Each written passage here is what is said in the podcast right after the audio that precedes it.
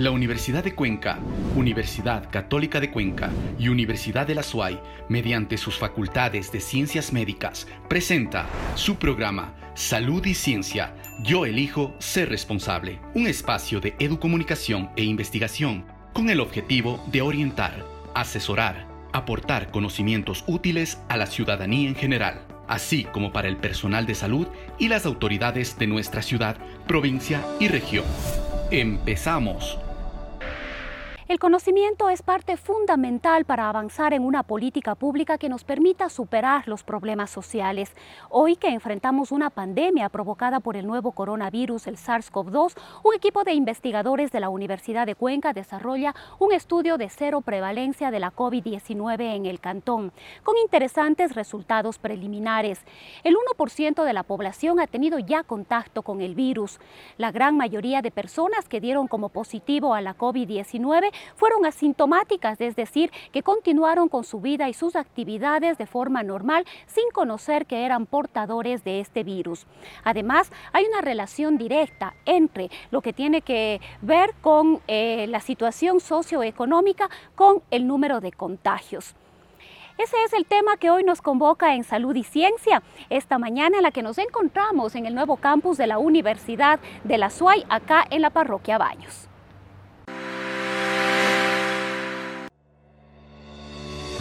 ¿Sabías que... Ponerse en cuarentena significa separarse de los demás porque ha estado expuesto a alguien con COVID-19, aunque usted mismo no tenga síntomas. El objetivo de la cuarentena es prevenir la transmisión, dado que las personas que enferman de COVID-19 pueden infectar a otros inmediatamente. La cuarentena puede evitar que se produzcan algunas infecciones.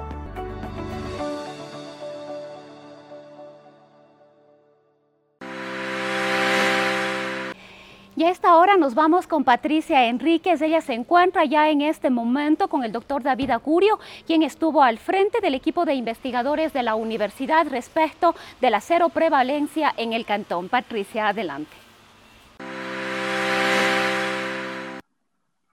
Gracias, Rosana. Ya nos encontramos con nuestro especialista la semana de hoy en salud y ciencia, es el doctor David Acurio. Él es docente investigador de la Universidad de Cuenca y está coordinando, está trabajando con docentes investigadores de otras universidades en lo que corresponde a un proyecto llamado Estudio de Cero Epidemiología de la Infección por SARS-CoV-2 en el Cantón Cuenca, Ecuador 2020. ¿Lo dije bien, doctor? Bienvenido. Eh, muy bien, lo dijo Patricia. Buenos días, muchísimas gracias. Em, para ponerlo en simple, es una investigación que intenta identificar cuántas personas han tenido contacto con el virus que causa la enfermedad de la COVID-19. ¿Cómo está el avance de este proyecto, doctor? ¿Quiénes lo integran? El proyecto lo hacemos entre algunos compañeros de, de la Universidad de Cuenca y de la Universidad de Chile. Por la Universidad de Cuenca está participando también el doctor Bernardo Vega, el doctor Ricardo Charri, el doctor Daniel Orellana, y por la Universidad de Chile, la doctora Andrea Gómez, que es una cuencana docente de la Universidad de Chile. ¿Cómo van hasta el momento? ¿En qué consiste en sí la investigación y, hacia dónde llegan los, los objetivos? La, la investigación eh, se realizó el trabajo de campo entre el 23 de, de, septiembre y el 9 de octubre. O sea, hemos ya hecho el trabajo de campo y lo que ya tenemos y estamos presentando ahora son los resultados de una investigación que consiste básicamente en lo siguiente. Nosotros escogimos al azar 2.500 hogares de la, del Cantón Cuenca, de todas las parroquias urbanas y rurales. Y en estos hogares, escogidos absolutamente de manera um, al azar, eh, hicimos una encuesta, luego aplicamos a un miembro de la familia una prueba rápida y a los que salieron positivos le hicimos una PCR. El estudio lo hicimos desde los más chiquitos de la casa hasta los adultos mayores. La participación incluye niños desde tres meses a los que se les hizo la prueba hasta el más grande del estudio es una persona de 93 años, ¿sí? que ha participado en el mismo. ¿Se han tenido los resultados esperados o se han sorprendido con ellos? Eh, nosotros tenemos, creo que hay algunos, algunos datos. La una es que efectivamente la primera cosa que identificamos es que uno de cada diez cuencanos y cuencanas eh, han estado en contacto con el virus. ¿sí? Eh, y eso es, uno podría pensar que un poquito, ¿sí? dadas las, las circunstancias en las que hemos estado. Pero significa también, mm, viéndole desde el otro lado, que el 90% de los cuencanos y cuencanas todavía no nos encontramos con el virus. Y eso es importante decirlo, es decir, en última instancia, el camino para, para la convivencia con el virus de la, de la COVID-19 todavía está largo. No es cierto esa idea de que esto ya se acaba, de que ya mismo todo se resuelve. Al contrario, esto todavía es un tema que estará presente por largo tiempo, que nos acompañará un buen rato y que significa también que tendremos que estar uh, permanentemente pendientes de nuestro cuidado. No hay por qué bajar los brazos eh, siempre cuando se hace una investigación de campo y luego se la lleva a los resultados, como es el caso de ustedes, la población en general dice, bueno, pero ¿para qué nos sirven estos estudios? Eh, el estudio de epidemiología tiene varias utilidades. La primera es que no solo sabemos cuántos son, 10%, sino que sabemos cómo están en cada parroquia. En este momento sabemos que parroquias como Checa, eh, Tarqui, Victoria del Potete, muy duro, tienen prevalencias que son hasta tres veces más altas que el promedio cantonal. Es decir, son parroquias donde la circulación del virus es mayor. Y eso tiene una, una consecuencia práctica concreta. Le hemos planteado al COE cantonal, a la Municipalidad de Cuenca, que entonces ahí tenemos que hacer más pruebas para profundizar el conocimiento. Tenemos que hacer más esfuerzos para que tengamos comunicación y autocuidado, de ponernos la mascarilla, etc. Eh, lo mismo pasa con parroquias urbanas. Machangara, el vecino, eh, son parroquias donde tenemos eh, prevalencias que van en alrededor del 20%, es decir, el doble del promedio cantonal. ¿sí? Eh, Gapal, no es Gapal, perdón, la zona que está en la parte de atrás de la Feria Libre, que son zonas en donde tenemos unas prevalencias más altas. No significa que entonces hay que poner nulos alrededor de estas parroquias, ni mucho menos. Lo que hay que poner es más cuidado, más atención, más aislamiento cuando encontramos un caso positivo. Esa es, por ejemplo, una relación entre el resultado del estudio y las acciones que se pueden tomar. También hemos visto en el estudio que el 90, más del 90% de las personas de Cuenca eh, cumplen bastante bien las normativas, es decir, el uso de la mascarilla, el distanciamiento de 1.5 metros a 2 metros cuando están en la calle, eh, lavarse las manos es un porcentaje alto y lo hemos comprobado permanentemente durante estos últimos meses en distintos estudios. Eso es bueno, o sea, yo creo que es una buena noticia, pero hay un 10% que todavía tiene que mejorar su, su, autocuidado y el cuidado social que debemos tener. Lo que nos preocupa es que el porcentaje de menor cumplimiento es de aquellas personas que sienten síntomas gripales. Los que sienten síntomas gripales, sin embargo, no todos se quedan en la casa, menos del 90% se quedan en la eso es el 83%. Digamos que dos de cada diez que se sienten con síntomas gripales se van a la calle. Y no siempre es responsabilidad individual, que sí hay parte, pero también es porque tiene que salir a trabajar o porque tiene que irse al médico, porque tiene que conseguir alimentos. Entonces, esto también podríamos nosotros mejorar. Hay que impulsar, y yo creo que estos programas como el que estamos hoy ayudan muchísimo a fortalecer el conocimiento de la situación y a cuidarnos mejor. Entonces, eso hay que hacerlo, pero también hay que evitar eh, cuidarlas, mejor dicho, hay que cuidar a las personas que no les queda otro remedio que salir. Y eso es protección pública. Eh, el Ministerio de Educación ya ha determinado que los profesores regresen al trabajo presencial. Em, ¿Influiría un poco o, o, serviría de algo, por ejemplo, trabajar con el Ministerio con este tipo de estudios como el de ustedes para poder determinar si es factible hacerlo o no? Sin duda, sin duda. Nosotros estamos con parte del mismo equipo que hizo la investigación de cero prevalencia. Estamos haciendo algunos análisis sobre el comportamiento de la enfermedad en distintos grupos de edad. Y hasta ahora es claro que los menores de 20 años tienen menos riesgo. ¿Sí? Puede ser porque están en la casa, pero en general los datos mundiales muestran que la la frecuencia de casos en los más chiquitos es menor. Y también que la mortalidad en los más chiquitos es menor. Eso es interesante, puede permitir que entonces pensemos si deben o no regresar a la escuela, porque no ir a la escuela tiene algunos problemas. Si ciertamente se cuida la vida de los abuelos, de los adultos más grandes, pero los niños mm, pierden la posibilidad de socialización, disminuye su calidad de aprendizaje, y en los más pobres, hay un estudio en UNICEF que es brutal, que muestra que en los niños más pobres es aún más duro el impacto. O sea, no tienes la computadora para todos los hijos, no tienes el internet para todos los hijos, ¿sí? Eh, no acceden al desayuno escolar, escolar que tenían antes. Entonces eso les golpea en términos de otros derechos de los niños. Me parece que es una discusión que hay que tenerla como sociedad, es muy importante. A mí siempre me choca un poquito cómo discutimos si abrimos o no los bares, si abrimos o no las discotecas. Y no es una sociedad que está discutiendo, ¿abrimos o no abrimos las escuelas? ¿Sí? Y eso es sumamente importante por los derechos de los niños. Y si abrimos las escuelas, ¿qué acciones tomamos de cuidado a los más grandes, a los adultos mayores? Y entre quienes también hay un serio porcentaje de profesores que están como adultos mayores o con, con cuestiones de vulnerabilidad. Totalmente de acuerdo, y eso me estoy olvidando porque esa fue su pregunta, ¿no es cierto? Los profesores están ahí en la escuela y probablemente un profesor tiene contacto con varios niños y niñas cuando está en la escuela, en el centro infantil o en la universidad o en el colegio. Es decir, ¿Cómo vamos a garantizar que al volver el profesor tenga eh, condiciones de protección?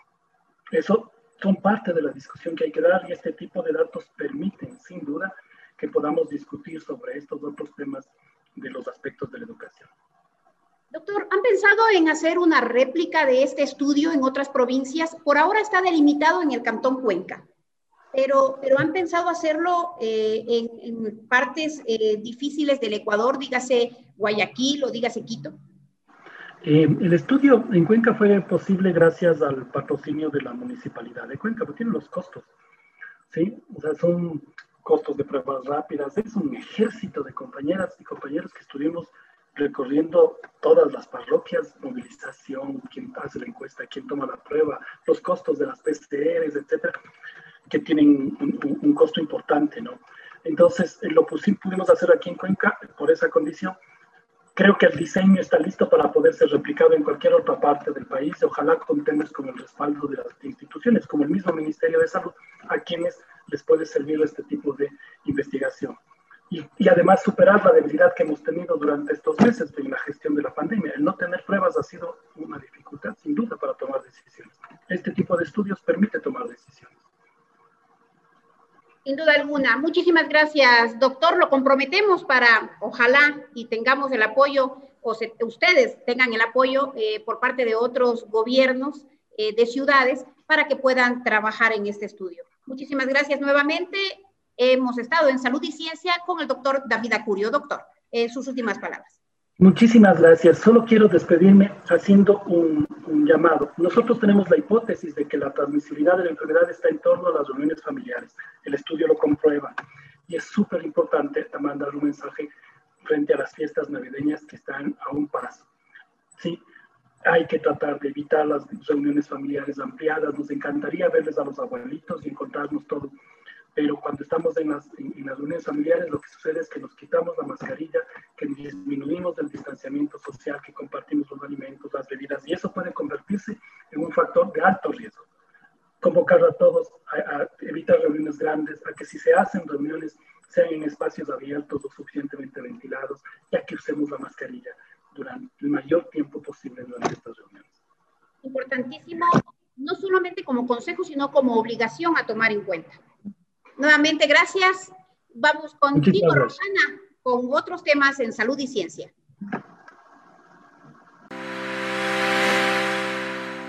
Y como cada semana aquí en Salud y Ciencia analizamos las cifras de la COVID-19. Para ello nos vamos con Jessica Buccelli, ella se encuentra ya con el doctor Fray Martínez.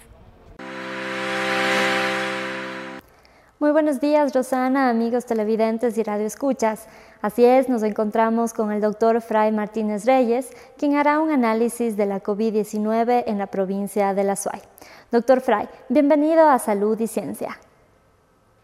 Buenos días, amigos televidentes y radioescuchas. Una vez más, una semana más con el análisis de la COVID-19 en la provincia de La Suay con datos disponibles en el portal del Ministerio de Salud hasta el martes 23 de diciembre del 2020. Han habido cambios porcentuales notorios en las provincias de La Suay, El Oro y Tungurahua, que no cambian su posición en general a nivel del país, pero que sus incrementos han hecho que provincias como Pichincha reflejen un porcentaje menor. Y a su vez debe llamarnos la atención sobre cómo estamos llevando adelante las medidas de protección frente a la pandemia. El Azuay viene con un incremento de casos desde la semana del 31 de octubre al 6 de noviembre. ¿no? En la semana subsiguiente se nota este incremento y particularmente en la semana del 28 de noviembre al 4 de diciembre, hasta el informe anterior se registraron 387 casos. Para ahora, los casos en esa misma semana han dado un total de 489, es decir, una diferencia de 122 casos luego de la actualización.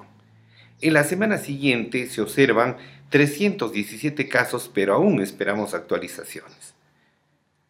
El promedio de casos pues responde precisamente a ese incremento. En la semana del 28 de noviembre al 4 de diciembre tenemos un promedio de 69.9 y el pico de incremento semana a semana va siendo notorio y esta tendencia se nota en las últimas semanas. ¿Qué nos está pasando?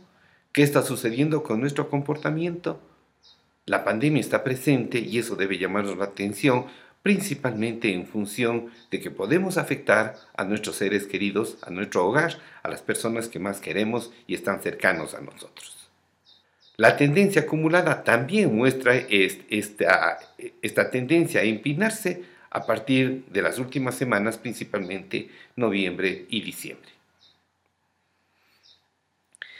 Tenemos que tener en cuenta que después de los feriados, en la tercera o cuarta semana posterior el incremento ha sido notorio.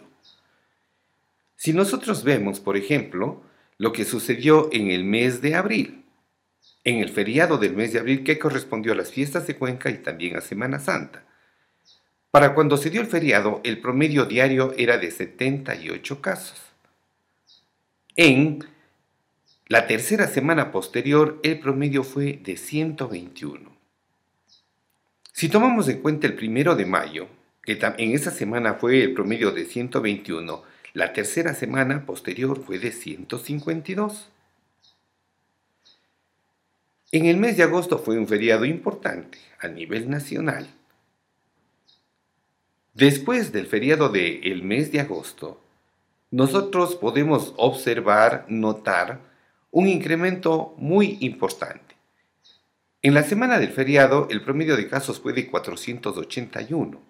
La tercera semana posterior al feriado fue de 880 y la siguiente fue de 859, es decir, 400 casos adicionales en la tercera semana posterior y también en la cuarta semana. Digamos que eso de alguna manera nos llamó la atención y en octubre tuvimos más cuidado. Después del feriado de octubre, en la cuarta semana fueron 315 casos. En la semana del feriado habían sido 298. El, el, incremento se nota, sin embargo, no fue tan amplio como lo que pasó en el mes de agosto. Nosotros tuvimos nuestro feriado en noviembre.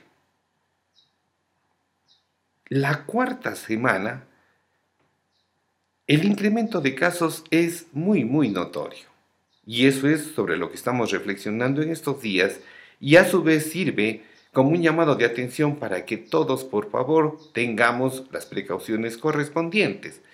No olvidemos que el uso de la mascarilla es obligatorio, es de responsabilidad, al igual que el lavado de manos y el distanciamiento. Asumamos las medidas que han sido dictadas y que de alguna manera tienden a proteger a la población. No olvidemos que podemos llevar el virus a casa y nuestros seres queridos pueden verse afectados. Agradecemos por la atención dispensada. Agradecemos al Dr. Fry por su valiosa intervención de cada domingo. A continuación, daremos a conocer los datos estadísticos de la provincia de La Suay a nivel nacional emitidos por el Ministerio de Salud Pública. En la provincia de La Suay, 13.212 casos confirmados, 221 fallecidos. A nivel nacional, 207.084 casos confirmados, 181.618 casos recuperados. De esta manera damos por finalizado nuestro segmento, siempre recordándoles, si es que nos vamos a reunir y compartir en familia, hacerlo con todas las normas de bioseguridad. Que tengan un feliz año nuevo.